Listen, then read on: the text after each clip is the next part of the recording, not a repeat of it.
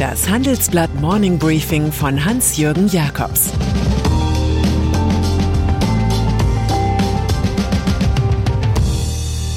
Guten Morgen allerseits. Heute ist Mittwoch, der 28. Juli, und das sind heute unsere Themen. Geldregen für Google und Co. Das Lockdown-Gespenst ist zurück. BaFin rüffelt Börsenkonzern Grenke.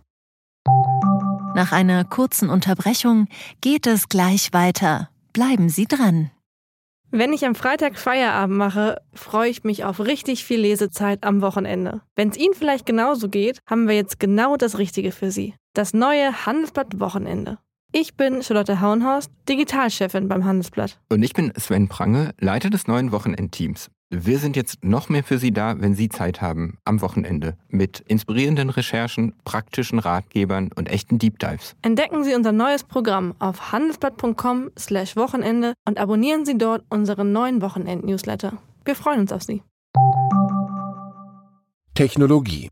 Es war die Nacht, in der jeder sofort sah, wie gut sich Quasi-Monopolisten rechnen, für sich selbst, nicht für die Gesellschaft. Vielleicht wird Ihnen in diesen frühen Morgenstunden schwindlig angesichts der Quartalszahlen von drei amerikanischen Tech-Riesen. Aber sie sind es wert, registriert zu werden. Alphabet beispielsweise, Mutterkonzern von Google, buchstabiert A wie Angriff, B wie Boom und C wie Cash. 62 Milliarden Dollar Umsatz, ein Plus von 57 Prozent, Gewinn fast verdreifacht. Alles eingesammelt von den Online-Werbekunden dieser Welt. Apple mit CEO Tim Cook wiederum vermeldet einen Erlösanstieg um mehr als 36 Prozent auf 81,4 Milliarden Dollar. Und Microsoft schließt mit 46 Milliarden nach zuvor 39 Milliarden. Hier strotzen Unternehmen nur so vor Kraft. Sie sind klare Gewinner der Pandemie. Nimmt man noch Amazon und Facebook dazu, dann machen die Big Five des digitalen Kapitalismus inzwischen mehr als ein Drittel des gesamten Börsenwerts der 500 größten US-Firmen aus. Virtual Reality wenn Sie Snow Crash von Neil Stevenson gelesen haben, dann wissen Sie, in welcher Welt die Macher der Big Five leben. Der Schriftsteller beschreibt Avatare und eine virtuelle Welt, die sowohl zur neuen Realität wird, als auch mit der alten Realität korrespondiert. Ein Metaversum sozusagen. Kein Wunder also, dass Facebook-Schöpfer Mark Zuckerberg sein nächstes Big Thing kurz Metaverse nennt. Seine Unterlinge arbeiten an einer künstlichen Online-Welt, in der Nutzer alles machen können, kommunizieren, Medien konsumieren, digitales Geld ausgeben und investieren, arbeiten oder Erotik ausleben. Ein Facebook-Manager preist das Gefühl echter Präsenz, so wie Smart Screens oder Virtual Reality Kopfhörer es erzeugen.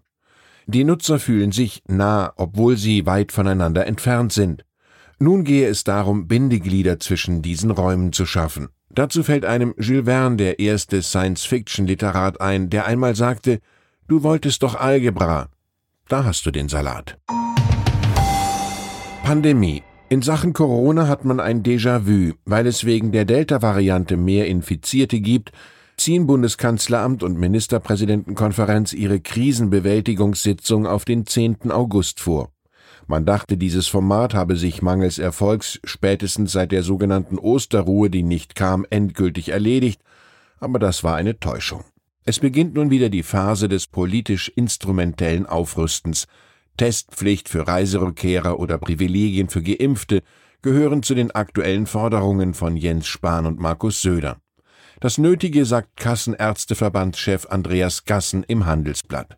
Wenn das so weitergeht, rufen in vier Wochen die ersten nach dem nächsten Lockdown. Als Gradmesser gilt immer noch die Inzidenz, aber davon müssen wir endlich weg. Sie sagt nichts über die Auslastung des Gesundheitswesens aus, da zum Beispiel Geimpfte ein sehr niedriges Risiko haben, schwer zu erkranken. Unfall. Chem Park ist eine wunderbar romantisierende Bezeichnung, wenn es um eine Müllverbrennungsanlage geht, als würde man sich in einem solchen Park gerne auf die Bank setzen und den Gänseblümchen beim Wachsen zusehen. Wie gefährlich eine solche Industrie-Sonderzone in Wirklichkeit ist, zeigte sich gestern in Leverkusen, als es in einer Abfallanlage zur Explosion kam. Mindestens zwei Menschen starben, fünf werden vermisst, 31 sind verletzt. Ein Tanklager mit Lösungsmitteln brannte stundenlang, Autobahnen wurden gesperrt, Menschen in den nahegelegenen Stadtteilen gebeten, auf den Verzehr von Obst und Gemüse aus dem eigenen Garten zu verzichten. Kurz nach dem Hochwasser war der Katastrophenschutz in NRW in kürzester Zeit wieder gefragt. Umwelt. Die wahren Treiber von Klimaschutz in der Wirtschaft sind nicht Unternehmen oder Politiker, sondern vielmehr Investoren. Wie renommierte Fondsarbeiter künftig stärker als bisher ihr Geld in grüne Technologien stecken, beschreibt unsere Titelgeschichte.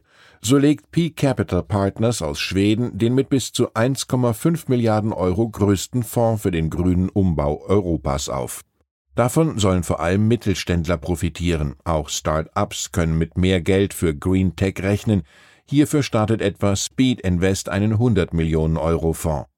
Übrigens rechnet die Bundesregierung, dass sich das globale Geschäft mit Umwelttechnik bis 2030 auf 9,4 Billionen Euro verdoppeln wird. Unternehmen. Die Hauptversammlung des MDAX-Konzerns Grenke am Donnerstag wird zu einer Schlacht um Vertrauensgewinne. Attacken der britischen Finanzfirma Fraser Paring vom September 2020 hatten offenbar mehr Substanz, als es die Beschuldigten zunächst glauben machen wollten. Das Franchise-Modell, mit dem Grenke international expandierte, wurde als betrügerisches Konstrukt mit Scheingewinnen und zu hoch ausgewiesenen Geldbeständen dargestellt. Nun konstatiert die Aufsichtsbehörde BaFin ganz im Rehabilitierungsmodus nach ihren Wirecard-Währungen, der Konzernabschluss 2019 des Leasingunternehmens war tatsächlich fehlerhaft. Franchise-Gesellschaften seien nicht einbezogen sowie Leasingforderungen und Firmenwerte zu hoch ausgewiesen worden.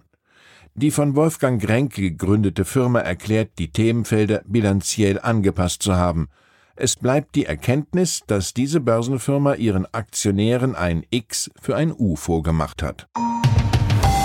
Wahlkampf zu kurzfristiger Bekanntheit und einem viralen Hit bringt es der Laschomat, eine Erfindung der Mainzer Visual Tech GmbH des FDP-Mitglieds Michael Ziegler. Man nehme einfach ein beliebiges Stichwort, füttere damit einen Generator und warte ab, was da so aus zufälligen Zitatbausteinen des CDU-Chefs Armin Laschet geliefert wird. Im Ergebnis wirkt es so, als seien die rhetorischen Standardelemente des Kanzlerkandidaten ubiquitär bestens verwendbar. Viele auf Twitter dokumentierte Beispiele zeugen davon. Ein Muster, über Cannabis werden die Wählerinnen und Wähler entscheiden. Hier brauchen wir internationale Anstrengungen. Es wird kein Weiter so geben, weil eine neue Zeit vor uns liegt. Rechtswesen. Juristen und Richter des Dritten Reichs hatten lange in der Bundesrepublik wenig zu befürchten. Sie konnten wie Hans Filbinger sogar locker Ministerpräsident werden. Bis jetzt waren auch Standardwerke der juristischen Zunft Schönfelder, Maunz, Paland, Blümich nach NS-Rechtsgelehrten benannt. Damit macht der Münchener Verlag CH Beck jetzt Schluss. Ab November heißt der Palland nach Christian Grüneberg, Richter am Bundesgerichtshof. Maunz Dürich werden zu Dürich Herzog Scholz, den Schönfelder gibt nun Matthias Habersack vom Deutschen Juristentag heraus. Der Kommentar von Blümich wird nach den Herausgebern Peter Brandis und Bernd Heuermann benannt. Verleger Hans-Dieter Beck, in Zeiten zunehmenden Antisemitismus ist es mir ein Anliegen, durch unsere Maßnahmen ein Zeichen zu setzen. Dieses Zeichen verstehen alle. Steve Bannon. Und dann ist da noch der ehemalige Präsidentenflüsterer Steve Bannon, zeitweilig Donald Trumps Rasputin. Seinen Traum einer rechtskonservativen Gladiatorenschule, die wahrscheinlich lauter kleine Bannons ausgespuckt hätte, musste der Amerikaner jetzt einäschern. Die ehemalige Abtei Trisulti südöstlich von Rom steht für solche Ambitionen nicht mehr zur Verfügung. Ein Bannon-Vertreter überreichte die Schlüssel zu dem früheren Kloster einem Vertreter der italienischen Regierung. So endete jäh der für 19 Jahre geschlossene Pachtvertrag einer Stiftung aus Bannons Ökosystem mit dem Kultusministerium. Zuvor hatte das oberste Verwaltungsgericht in Rom im März geurteilt, die Stiftung habe sich unter Vorspiegelung falscher Tatsachen den Pachtvertrag erschlichen. Mit Seneca folgern wir, zum König oder zum Narren muss man geboren sein. Ich wünsche Ihnen einen königlich guten Tag, natürlich mit nur wenig Narren. Es grüßt Sie herzlich Hans-Jürgen Jakobs. Sie hörten das Handelsblatt Morning Briefing von Hans-Jürgen Jakobs, gesprochen von Peter Hofmann. Die Welt steht vor gewaltigen Herausforderungen. Zum einen die Energiewende voranzutreiben und gleichzeitig den Klimawandel einzudämmen.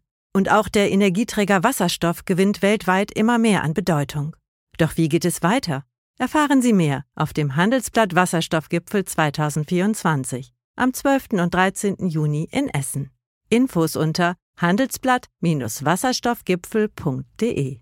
Mit dem Vorteilscode Wasserstoff 2024 erhalten Sie einen Rabatt von 15% auf die Tickets.